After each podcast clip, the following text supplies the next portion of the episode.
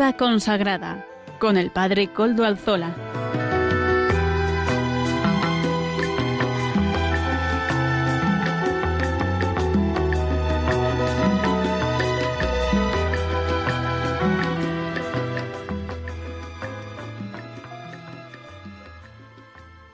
Buenas tardes, hermanos, amigos y oyentes. Hoy es jueves y son las cinco de la tarde, cinco y un minuto en mi reloj. Una hora menos en las Islas Canarias. Es por tanto la hora de vida consagrada en Radio María, en la Radio de la Virgen. Les saluda con sumo gusto, como todas las semanas, Padre Coldo Alzola, Trinitario.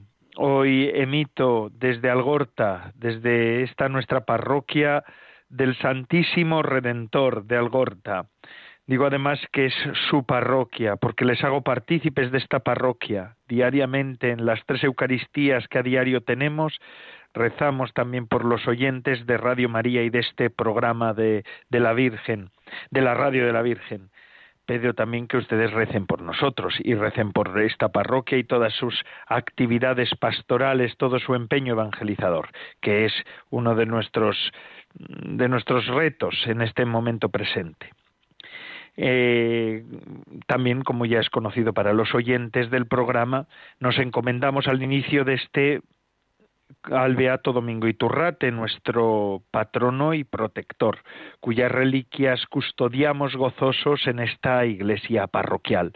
En esta iglesia parroquial que está de, de alegría, ¿verdad? Porque en la fiesta de Cristo Rey tuvimos la dicha de tener una celebración solemne presidida por nuestro obispo, don Joseba Segura, el obispo de Bilbao, don Joseba Segura Echezárraga, que además de presidir la Eucaristía, que ya es en sí eh, lo suficiente para que un obispo venga a una parroquia, ¿verdad? Mm, vino también a bautizar y a confirmar a un grupo de jóvenes y, adultos, también dos niños, porque entre los bautizados, que eran seis, cuatro de ellos adultos, dos niños, estaba una familia entera, los papás y también dos hijos que se bautizaron este domingo pasado y después algunos otros más jóvenes de unos veinti algún año que también eh, ya se habían bautizado, se quisieron bautizar porque quisieron recibir la iniciación cristiana en esa celebración porque en su época, en su día, sus padres no los habían bautizado. Asimismo, junto con estos, recibieron el sacramento de la confirmación unos cuantos bautizados, pero que ya habían estado de alguna manera alejados de la Iglesia. La mayoría de ellos eran mm, personas más o menos alejadas de la Iglesia que han redescubierto a Jesucristo y han descubierto, como decía, una de las personas que se confirmaba que recibió el sacramento de la confirmación, me decía, ahora ya no me suelto de la mano que es firme y que es poderosa. Una persona que ha, que ha tenido un camino también de conversión y de encuentro con el Señor.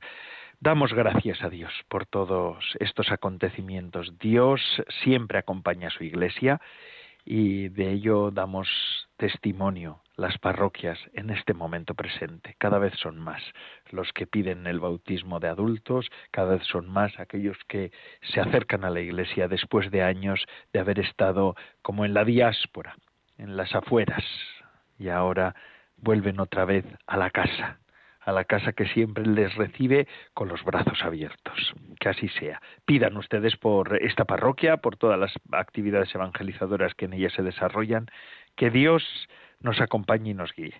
Que así sea. Saludo también a quienes nos están ayudando en el control de Madrid, a Javier. Gracias a su servicio podemos emitir en esta ocasión también. Hoy que es día 25 de noviembre de 2021, dentro de un mes, exactamente un mes, estaremos proclamando a las 12 de la noche la gran noticia hoy, diremos un hoy intemporal, un hoy eterno del nacimiento del Salvador. Además ya mm, el próximo domingo ya es el primero de Adviento, así que estamos, mm, ya barruntamos la Navidad y sobre todo en Adviento conmemoramos la espera, la espera de María, la espera del pueblo de Dios, la espera de la humanidad que necesitaba al Salvador y que necesita al Salvador.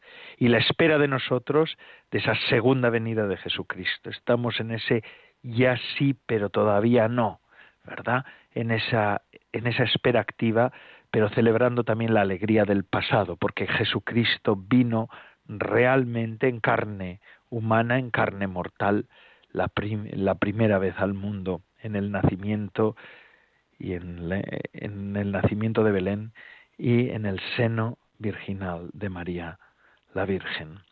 Y ahora, sin más dilación, vamos a presentar los contenidos del programa de hoy. En primer lugar, nos conectaremos con Sara de la Torre, redactora jefe de la revista Eclesia. Ella nos hará un resumen de la actualidad eclesial semanal. También nuestra colaboradora Natalia Mendieta nos presenta sus apuntes de espiritualidad una semana más. Contaremos hoy con la participación en directo de Monseñor Don Luis Ángel de de las Heras, obispo de León y presidente de la Comisión Episcopal de Vida Consagrada de la Conferencia Episcopal Española. Él también nos presentará en el día de hoy el trabajo que durante las semanas siguientes los obispos vendrán haciendo en este programa también semanalmente.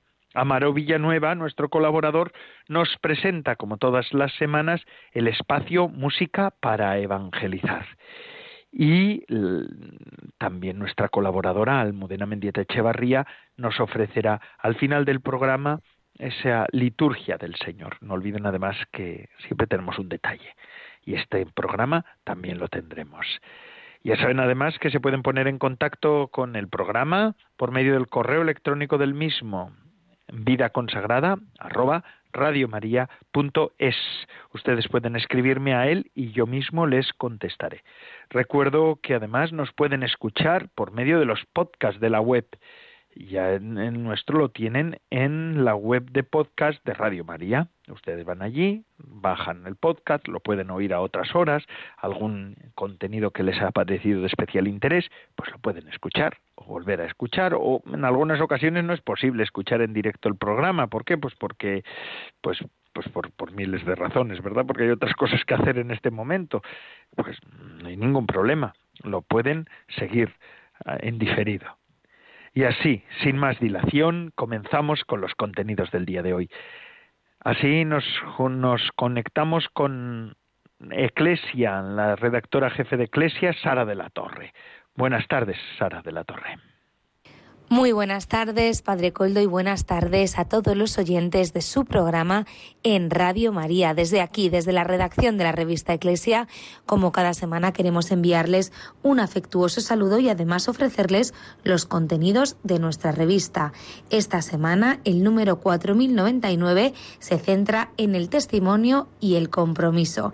Les cuento, el 19 de noviembre, como final de la Asamblea Plenaria, los obispos españoles peregrinaron a Santiago y lo hicieron como unos peregrinos más. La Catedral Compostelana acogió con esplendor las palabras del cardenal Juan José Omella, presidente de la Conferencia Episcopal Española, que durante la invocación se dirigió al apóstol Santiago para pedirle su protección sobre todos los proyectos de las iglesias locales, así como su presencia alentadora en los gozos y sufrimientos de nuestro pueblo y de todas nuestras comunidades a las que sirven como pastores. Por su parte, el arzobispo de Santiago, Julián Barrio, acogió esta ofrenda y recordó que el año santo es un tiempo favorable para curar las heridas, para no cansarnos de buscar a cuantos esperan ver y tocar con la mano los signos de la cercanía de Dios, para ofrecer a todos el camino del perdón y la reconciliación.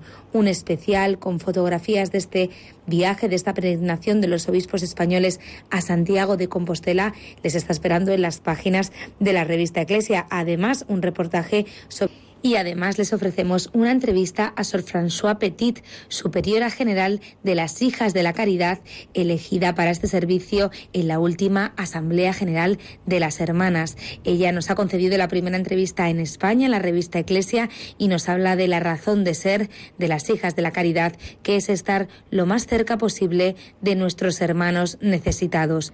Por último, las claves vaticanas de la mano de nuestra corresponsal Ángel Esconde, toda la documentación del Papa Francisco y la información internacional de la mano de nuestro compañero José Ignacio Rivarés. Eh, todo esto y mucho más les espera a ustedes en las páginas de la revista Iglesia, donde nosotros les esperamos con los brazos abiertos como cada semana.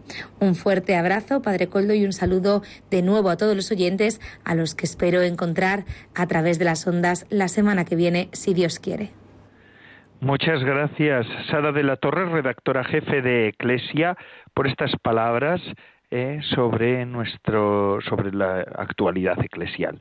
Gracias, porque semanalmente nos ofrece este este pequeño resumen. Se lo agradecemos. Y ahora sí, seguimos con los contenidos del día de hoy. Natalia Mendieta, nuestra colaboradora, nos presenta apuntes de espiritualidad. Adelante, Natalia Mendieta. Buenas tardes, Padre Coldo. Hoy vamos a hablar del amor a Dios. Es el mandamiento principal y primero, tal como Jesús dice, amarás al Señor, tu Dios, con todo tu corazón, con toda tu alma, con todo tu ser. No es solo un mandato, es el sentido de nuestra vida entera, porque para eso fuimos creados, para amar a nuestro propio Creador. Solo en Él podemos alcanzar nuestra plenitud. Fuera de Él, todo se oscurece, se tuerce o se desordena. El hombre necesita amar. Y el amor supone salir de uno mismo, dar para recibir, y viceversa. Es reciprocidad. El problema es cuando ese amor no se lo damos a Dios, sino que se lo entregamos a personas o cosas de este mundo cuando nuestra mirada no se levanta más allá de nosotros mismos. Es un amor ficticio, creado por nosotros a nuestra medida, por tanto limitado, inútil.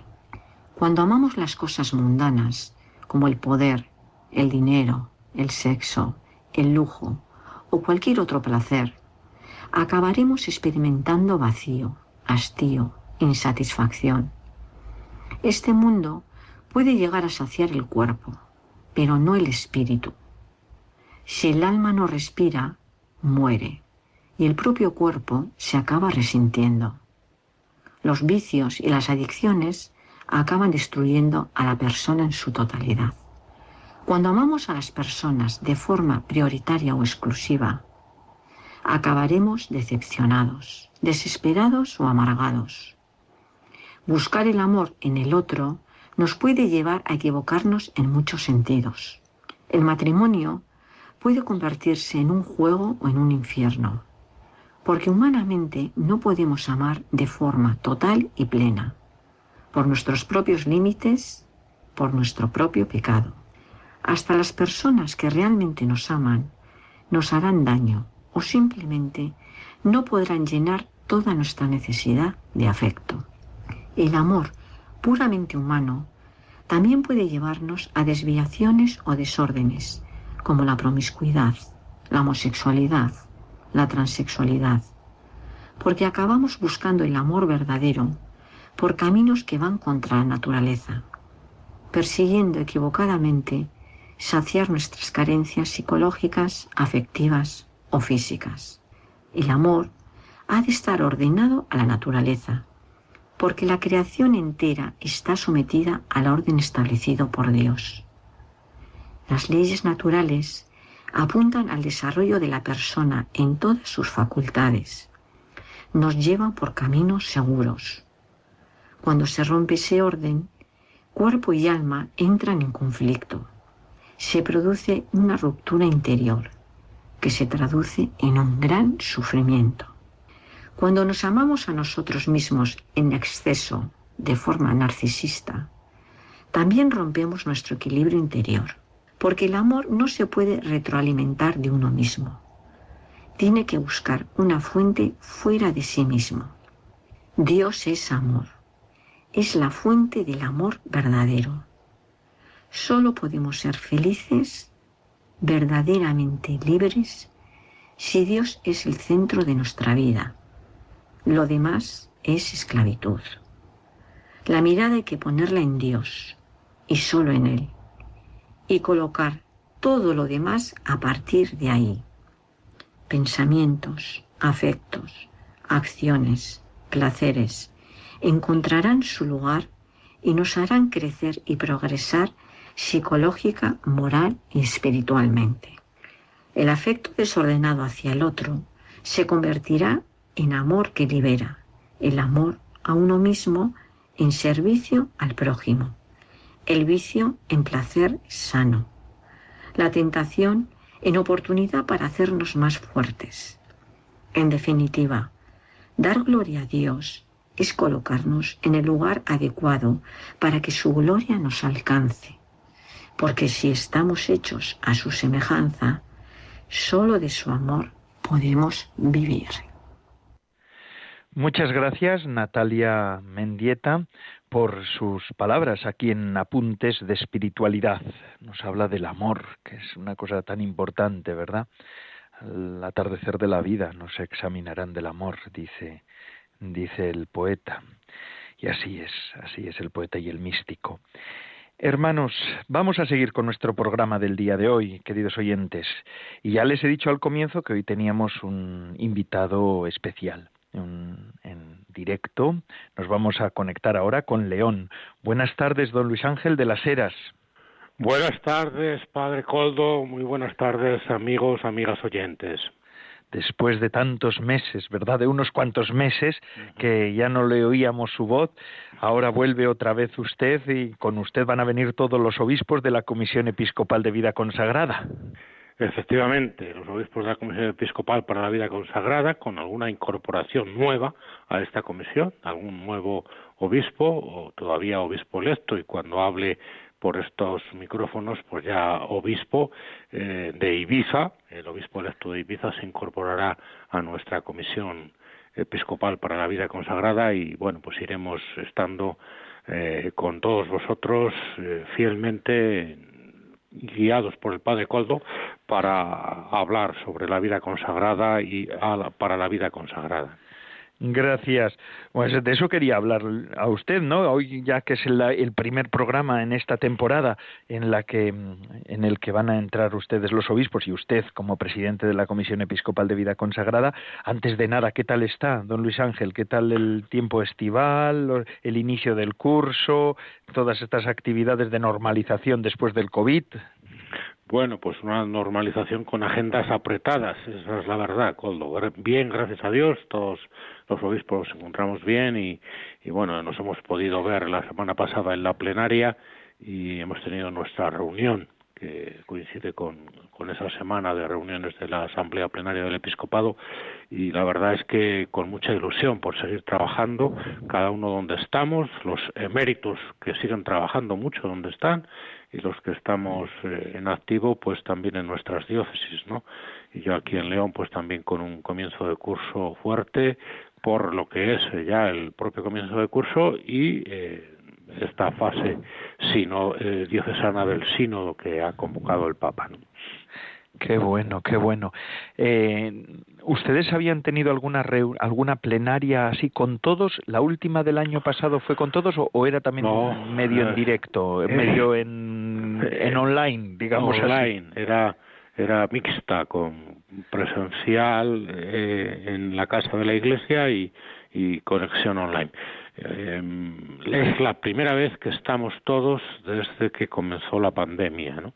En, marzo de 2020, justo poco antes del confinamiento, fue cuando terminamos la última plenaria eh, en la que estuvimos todos y esta ha sido la primera plenaria en la que hemos asistido todos los obispos eh, de forma presencial, física presencial en, en, en la calle Añastro, ¿no? O sea, que ha pasado todo este tiempo así, sí, sí, sí. Así que ha sido tiempo también, habrá sido semana de abrazos, de abrazos, de vueltas eh, de... Bueno, de codazos más bien, son codazos todavía. Claro, bueno, no se puede abrazar uno, pero bueno. sí. Así de, de, preguntar cómo van las cosas, cómo están las cosas. Eh, el cardenal Omeya en esa en ese encuentro, en esa en esa asamblea recordaba también la situación que se está viviendo en España después de toda esta pandemia, ¿verdad? Recordaba a esos 40.000 personas sin hogar, esas 11 millones de personas que se encuentran en exclusión, en situación de exclusión social, millón, dos millones y medio que están en extrema vulnerabilidad en España. Ciertamente estas cifras y esta realidad a la Iglesia la toca desde dentro, ¿verdad, don Luis Ángel? Hombre, pues lógicamente, porque nosotros eh, siempre estamos al servicio, en primer lugar, de los más necesitados, eh, de aquellos que lo pasan mal, eh, lo mismo que sean miembros de la Iglesia que no lo sean que estamos para servir a todos y para ayudar a todos los necesitados, ¿no?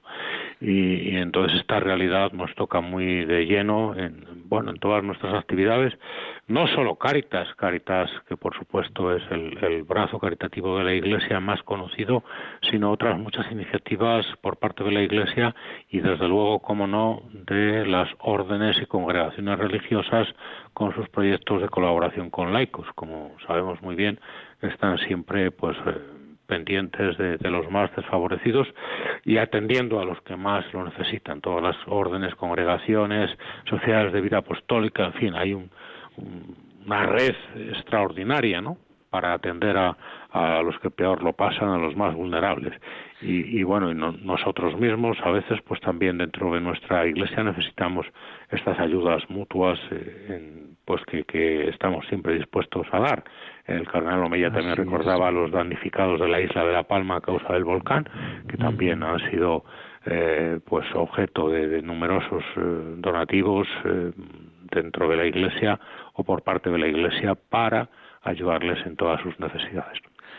Así es, decía el cardenal Omeya, hablando de esto, de que la Iglesia es un activo fuerte en España de ayuda a los más pobres y a los más vulnerables, pues decía que, que es importante que nuestra la gran familia de la Iglesia dice que pueda colaborar, quiere colaborar, decía, más activamente con las instituciones políticas y civiles para hacer posible ese necesario cambio de eh, para salir mejor de la crisis, ¿verdad? Ahí hablaba indicaba pues mm, hablando sobre la juventud que es importante trabajar con el Ministerio de Educación y Trabajo la Iglesia tiene una voluntad y vocación siempre presente en la Iglesia en España, yo creo, pues de, de, colaboración con las instituciones públicas para, para poder, poder hacer un camino mejor. Decía, apartemos ideologías y caminemos juntos para hacer frente el reto del paro juvenil. Don Luis Ángel, nosotros, además su congregación a la que usted pertenece,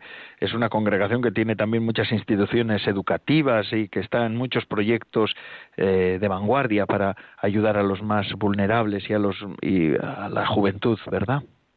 Bueno, yo creo que es, como he dicho, una sensibilidad de toda la Iglesia y muy particularmente de la vida consagrada, ¿no?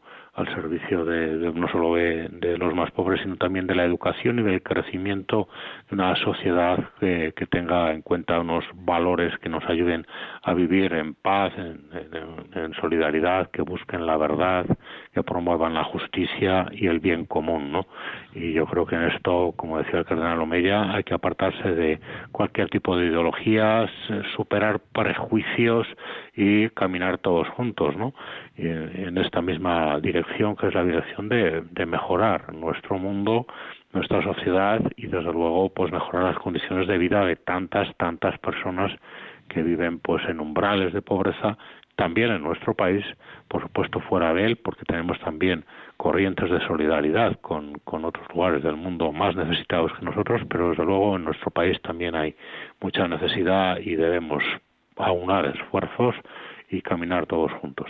Y, por supuesto, en, el tema de la educación, como decías, pues también debemos ser buenos colaboradores, queremos formar personas que piensen con libertad, y que sean responsables y que eh, adquieran unos valores para una convivencia pacífica, para un diálogo y entendimiento entre todos que es tan necesario en estos tiempos en los que parece que la agresividad pues está a flor de piel y, las tensiones pues se multiplican por muchas partes no necesitamos construir una sociedad una sociedad pacífica, una sociedad también que promueva el entendimiento y el acercamiento, la fraternidad universal que el Papa Francisco nos ha propuesto a todos como horizonte hacia el que caminar. Eso es. Don Luis Ángel, además, el cardenal Omeya apuntó eh, que ahora comienza el tiempo en el 2022 de las visitas ad limina, ¿verdad?, de los, de los obispos a, a Roma. Quizá nuestros oyentes no sepan qué es eso de la visita ad limina apostolorum, que nos lo podría explicar usted y decirnos también qué es lo que supone para los obispos así brevemente, porque ya sabe que en, la radio el tiempo es oro, pero bueno, una información de primera mano es conveniente.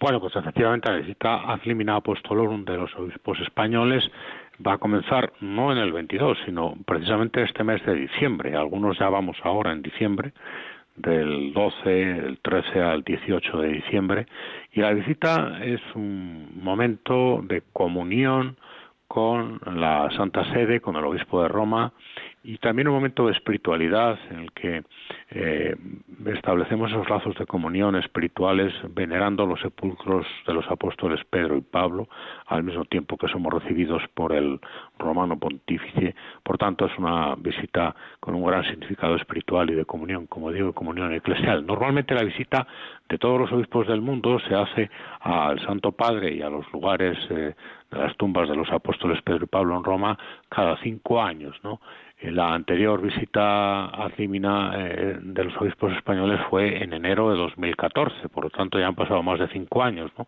Porque con esto de la pandemia pues ha habido un retraso en las visitas, ¿no? Y bueno, pues eh, nosotros eh, al hacer estas visitas pues y con, con estos periodos, desde la última visita se presenta un informe de cada diócesis, desde la última visita a Címina y, con ese informe pues vamos a, allí a, no solo a, a, ser recibidos por el Santo Padre y a manifestar nuestra comunión y nuestra obediencia al Santo Padre, sino que somos recibidos también en algunas congregaciones eh, de, la Santa Sede, la congregación de los obispos, del clero, eh, del culto divino, de disciplina de los sacramentos, de la vida consagrada, también en la Secretaría de Estado, o este, esta vez visitaremos la Secretaría del Sínodo de los Obispos con motivo de este sínodo en el que nos encontramos.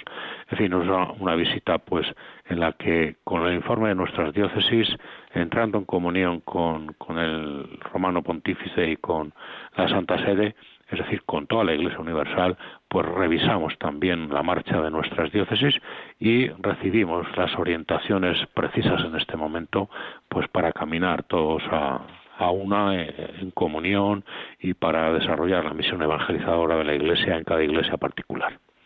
Qué bien pues bueno, será fructífera y además pues también tiene el fruto de que ya está preparada, ¿no? En las, en las diócesis ya se ha tenido que preparar.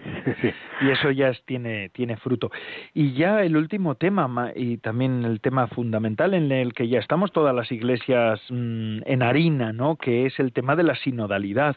El Papa ha convocado a la Iglesia de Dios en sínodo y a cuestionarse sobre la sinodalidad, ese camino que por una iglesia sinodal, comunión, participación y misión es el título que, se le pone a todo este proceso y a este sínodo. Eh, don Luis Ángel, explíquenos qué es lo que significa esto.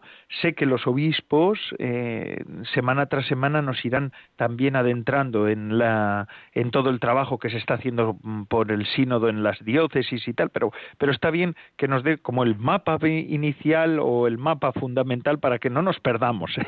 semana tras semana los oyentes de este programa.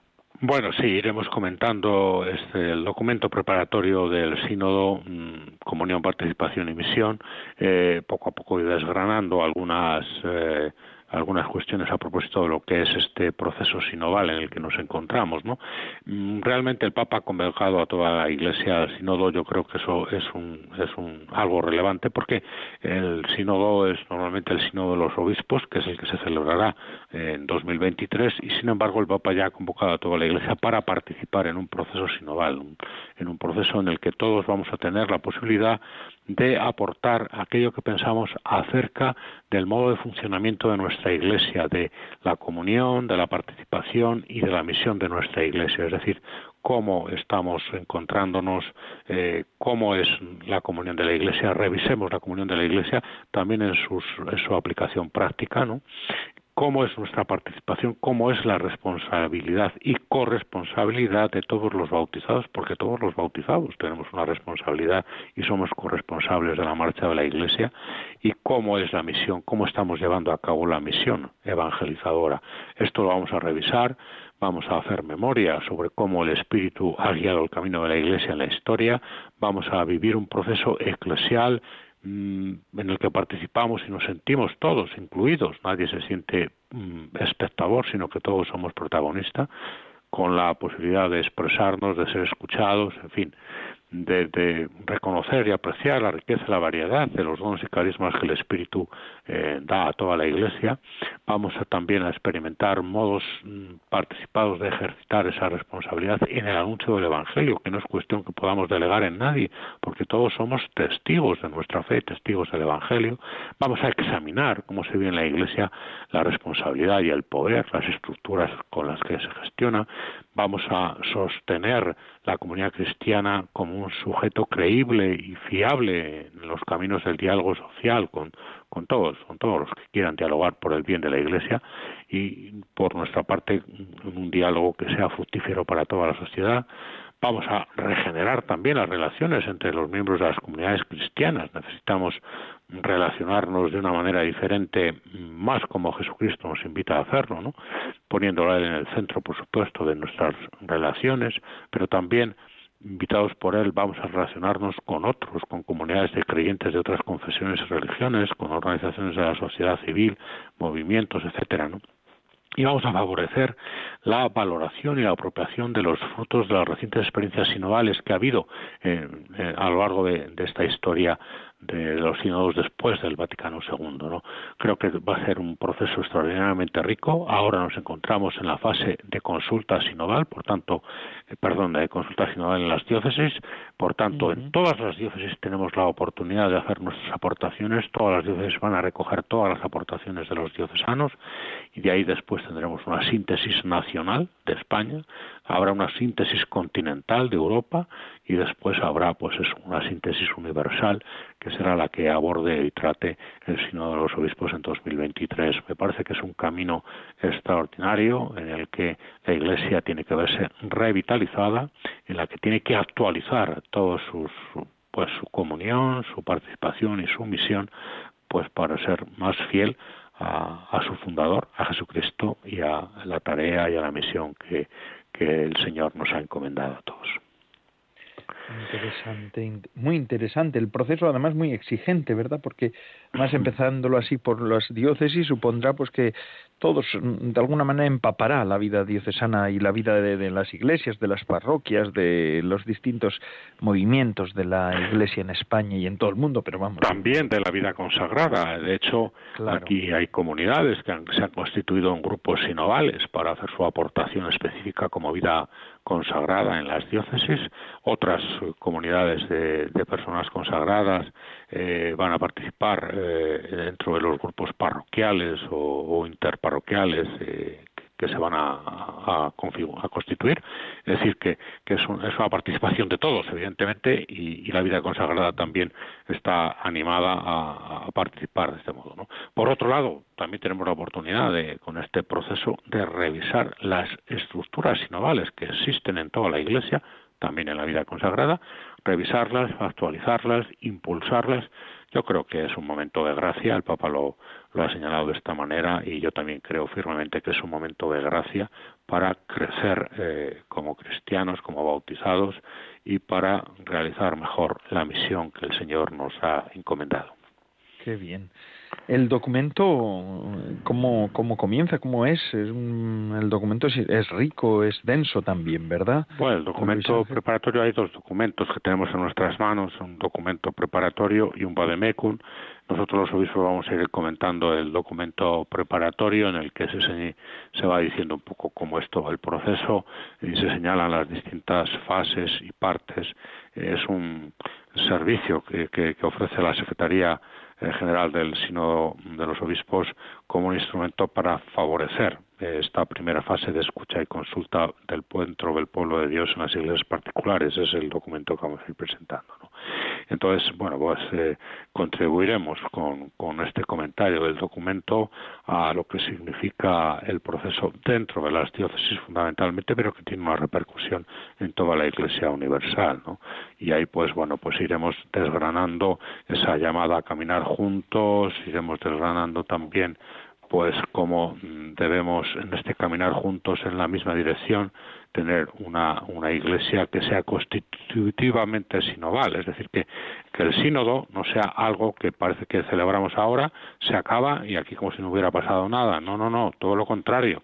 Es decir, está este estilo sinodal, sínodo es el nombre de la iglesia, debe ser algo que a través de este proceso pues quede entre nosotros y permanezca y sea ese modo de, concebir, de vivir, de experimentar la Iglesia para la misión, ¿no?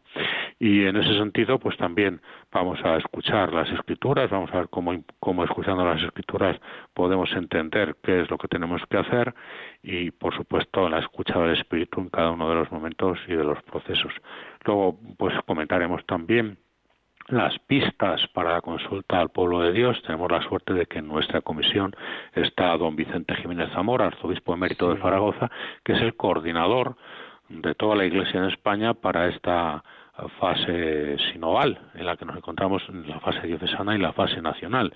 Y yo creo que bueno él pues puede hacer una aportación muy importante también cuando haga su comentario aquí en la radio a propósito de todo el proceso no y en fin pues al final creo que mm, quedará o puede quedar en nosotros esta impronta de ser personas que bautizados que queremos contribuir a que la iglesia sea cada vez más sinodal, a que la iglesia sea cada vez más una experiencia en la que caminamos juntos en la misma dirección, a la escucha del Espíritu, a la escucha de la palabra, a la escucha del Señor y de los hermanos, porque a través de los hermanos también Dios nos está hablando, nos está diciendo cómo debemos vivir y cómo debemos obrar.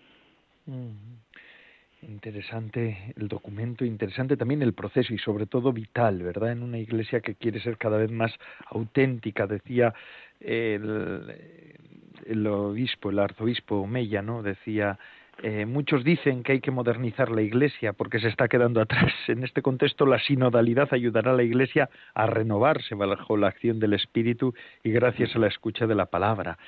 Eh, va a ayudar a superar la imagen para algunos que que para algunos sigue prevaleciendo de la Iglesia como sociedad de desiguales donde unos mandan y otros obedecen, ¿no?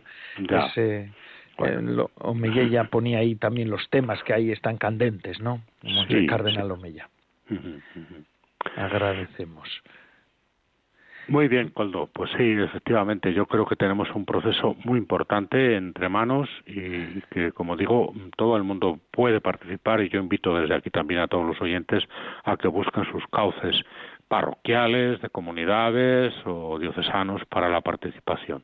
Será una gran ayuda para todos y junto a esa participación en lo que se piensa para responder a, los cuestionarios, a las preguntas, a los temas, a los núcleos, también una oración muy intensa por los frutos de este sínodo.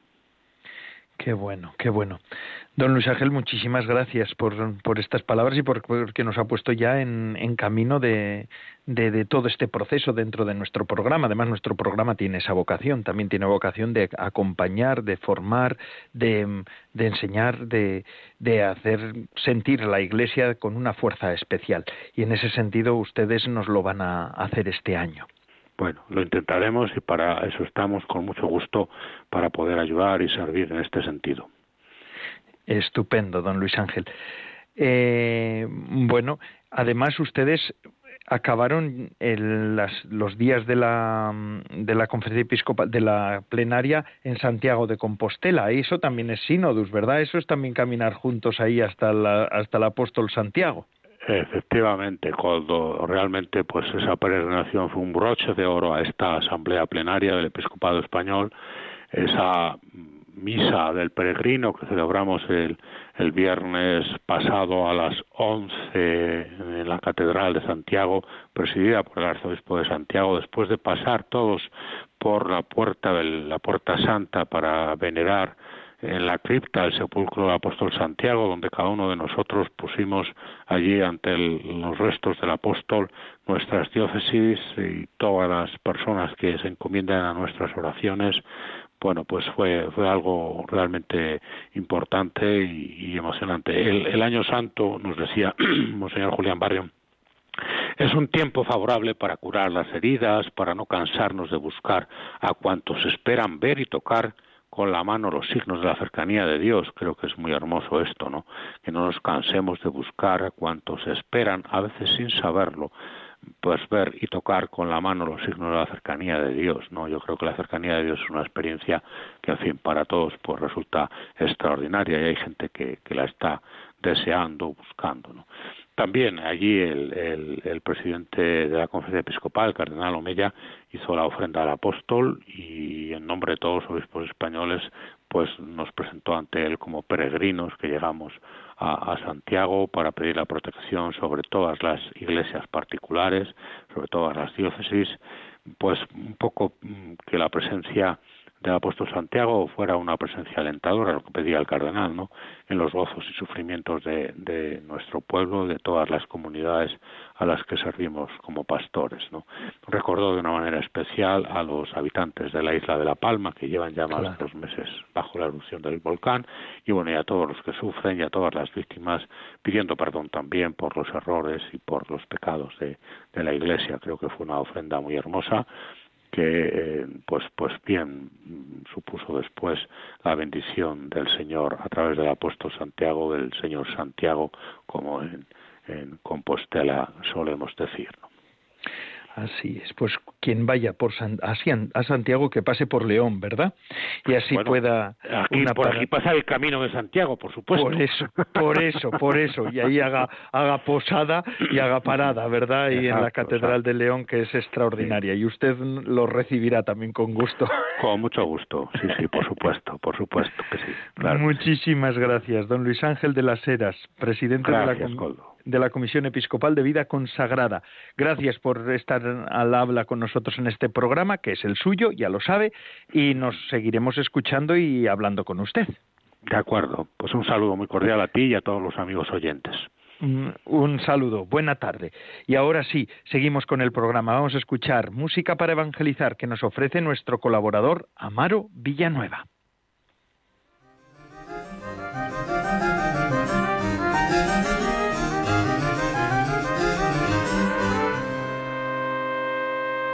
Hoy en día la palabra pierde sentido porque la palabra sobreabunda en nuestro entorno. Palabra por aquí, discurso por allá, y quien escucha, pocos, muy pocos. Y además, si esa palabra es más de lo mismo, más de lo que oímos siempre, ¿qué nos aporta? A veces la música nos ayuda a desconectar de la palabrería que nos inunda. Conversaciones con poco contenido, sin un fin concreto esa música que nos llega al alma, que hace que recordemos situaciones muy importantes del pasado. La música nos puede animar, nos puede acompañar y puede comunicar. La música que nos lleva a Dios, esa música es música para evangelizar, para dar a conocer lo que es Dios y lo que hace en nuestras vidas. Pues bien, esa música y letra existen en forma de música para evangelizar. En las palmas de las manos te tengo tatuada. Interpreta las carmelitas samaritanas del corazón de Jesús en Valladolid.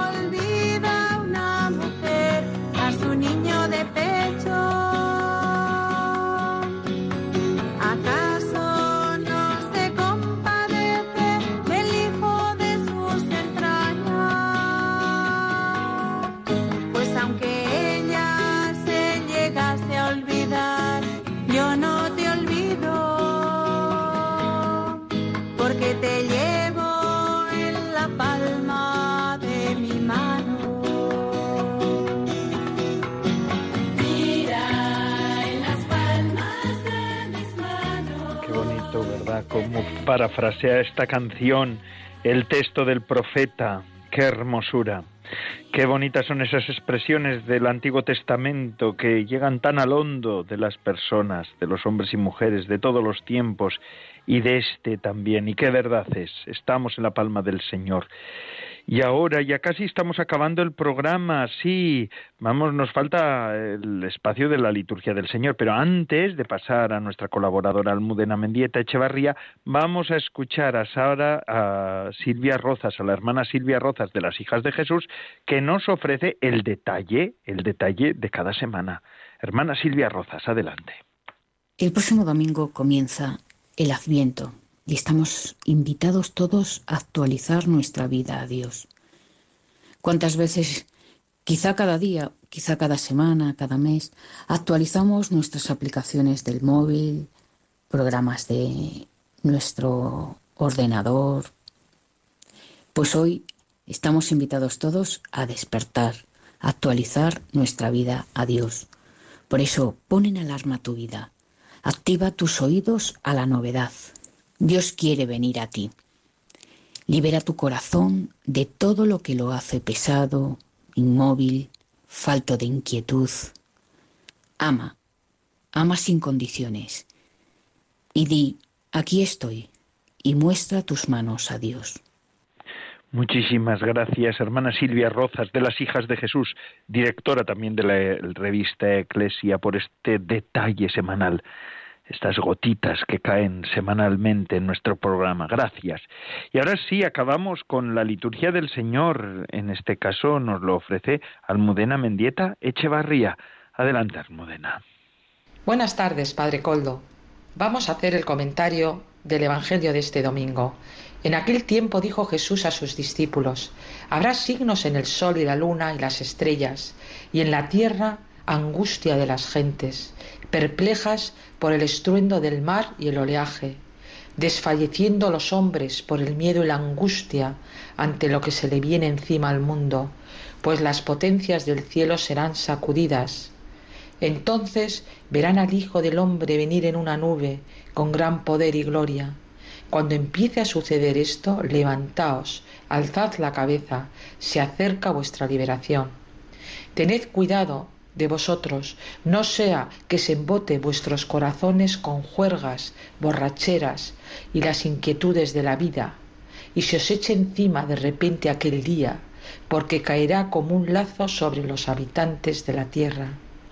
Estad, pues, despiertos en todo tiempo, pidiendo que podáis escapar de todo lo que está por suceder y manteneros en pie ante el Hijo del Hombre.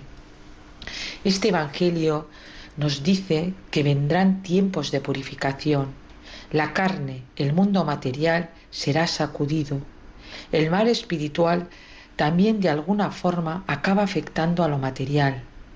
Estamos viviendo una degeneración en el orden material y por tanto también moral y espiritual, porque Dios no solamente creó nuestra alma, sino también nuestro cuerpo, y es suyo y le pertenece. Todas las dimensiones del ser humano son creadas por Dios. Satanás, en su astucia, ataca al ser humano como creación de Dios. Hombre y mujer los creó. La tentación de poder ser dioses eligiendo el género ya está en la humanidad. La realidad de la vida como un don de Dios también ha desaparecido. Ya no es un don de Dios, es una apetencia del ser humano son unos embriones que yo puedo congelar a mi gusto. La llamada personal de Dios a cada ser humano para encontrarse con Él y pasar a participar de su gloria en el cielo también está desapareciendo. El hombre puede elegir la hora de su muerte. Satanás es astutísimo y su intención es extender su reino en los corazones.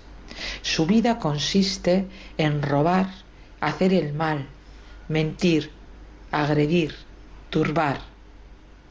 Robar almas a Dios y paz a los hombres, hacer el mal a las criaturas del Padre, dándole así dolor.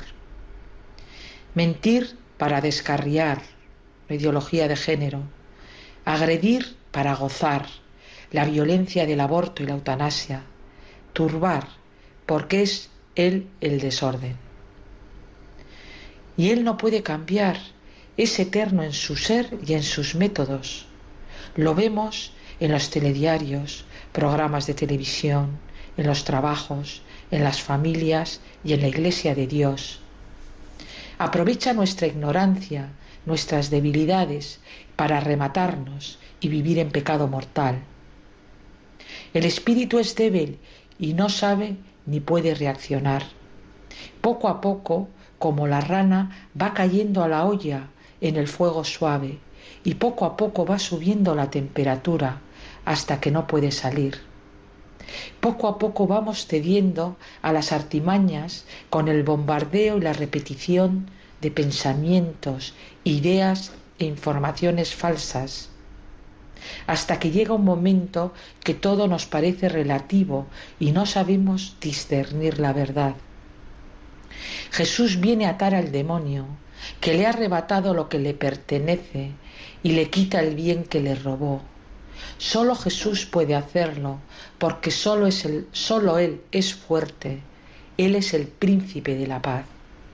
Por eso os digo, quien no está conmigo está contra mí, y que conmigo no recoge desparrama, porque yo soy el que soy. Y quien no cree esto, que ya ha sido profetizado, peca contra el Espíritu Santo, cuya palabra fue pronunciada por los profetas sin mentira ni error, y debe ser creída sin resistencia. Nosotros, como hijos de Dios, debemos recibirle, adorarle, amarle, servirle fiel y perseverantemente. El Espíritu Santo es creativo y la Santísima Madre es valiente, fiel y muy, muy fuerte. Como dice el Santo Padre, el Papa Francisco, hay que montar lío, estas barquitas de la Iglesia que nada ni nadie podrá hundir. Y en el Evangelio vuelve a salir el miedo y la ansiedad que no vienen de Dios. Muchos hombres no tienen vida interior para sobrevivir. Su vida espiritual de amor y confianza en Dios es raquítica. No la han alimentado con los sacramentos, la oración y la palabra. No pueden dar respuesta a su existencia se dan cuenta de que todo su mundo creado fuera de la verdad y el amor que es Dios, se va al traste y se encuentra con una verdad que desconocen totalmente. Ya se dan cuenta que no pueden controlar su vida, tienen miedo, se han dado cuenta de quiénes son verdaderamente. Me recuerdan a Judas Iscariote, la desesperación y el no conocimiento de Dios, amor y misericordia y perdón, les hacen presa fácil. Estad, pues, despiertos en todo tiempo, pidiendo que podáis escapar de todo lo que está por suceder y manteneros en pie ante el Hijo del Hombre, pidiendo que podamos escapar de la mentira, de la apostasía, del pecado y las pasiones, de las garras de Satanás, que actúa con mucha agresividad para ganar el mayor número de almas posible si vivimos como hijos de Dios, podremos mantenernos en pie y podremos avanzar al Hijo del Hombre. La mayor tragedia de la humanidad es que no hay conciencia de pecado, todo es relativo. Y hoy en nuestro presente la mentira y el mal son considerados para muchas personas como verdad y bien. Si rezamos poco, recemos más, esforcémonos en ganar almas para Cristo la Virgen María, la Reina de la Paz, siga aplastando la cabeza de la serpiente en cada uno de sus hijos, porque se acerca la primavera para la Iglesia. Llega el triunfo de Cristo en los corazones. Buenas tardes a todos. Agradecemos a Almudena Mendieta Echevarría por estas palabras, este comentario sobre la palabra de Dios. Mm, buenas tardes, Almudena. Gracias por, por sus palabras. Y así, una vez más, nuestro programa de vida consagrada se acaba. Así que, hasta la semana que viene, si Dios lo quiere, ustedes ya saben. Radio María no deja de emitir. Ahora tendremos el programa de, para los más pequeños de la casa, que es, ya sabes, la hora feliz, que todas las tardes ahí los más pequeños tienen su espacio en Radio María. Se despide de todos ustedes, Padre Coldo Alzola, Trinitario, recen por mí. Yo lo hago por ustedes, no lo olviden. Hasta la semana que viene, si Dios lo quiere.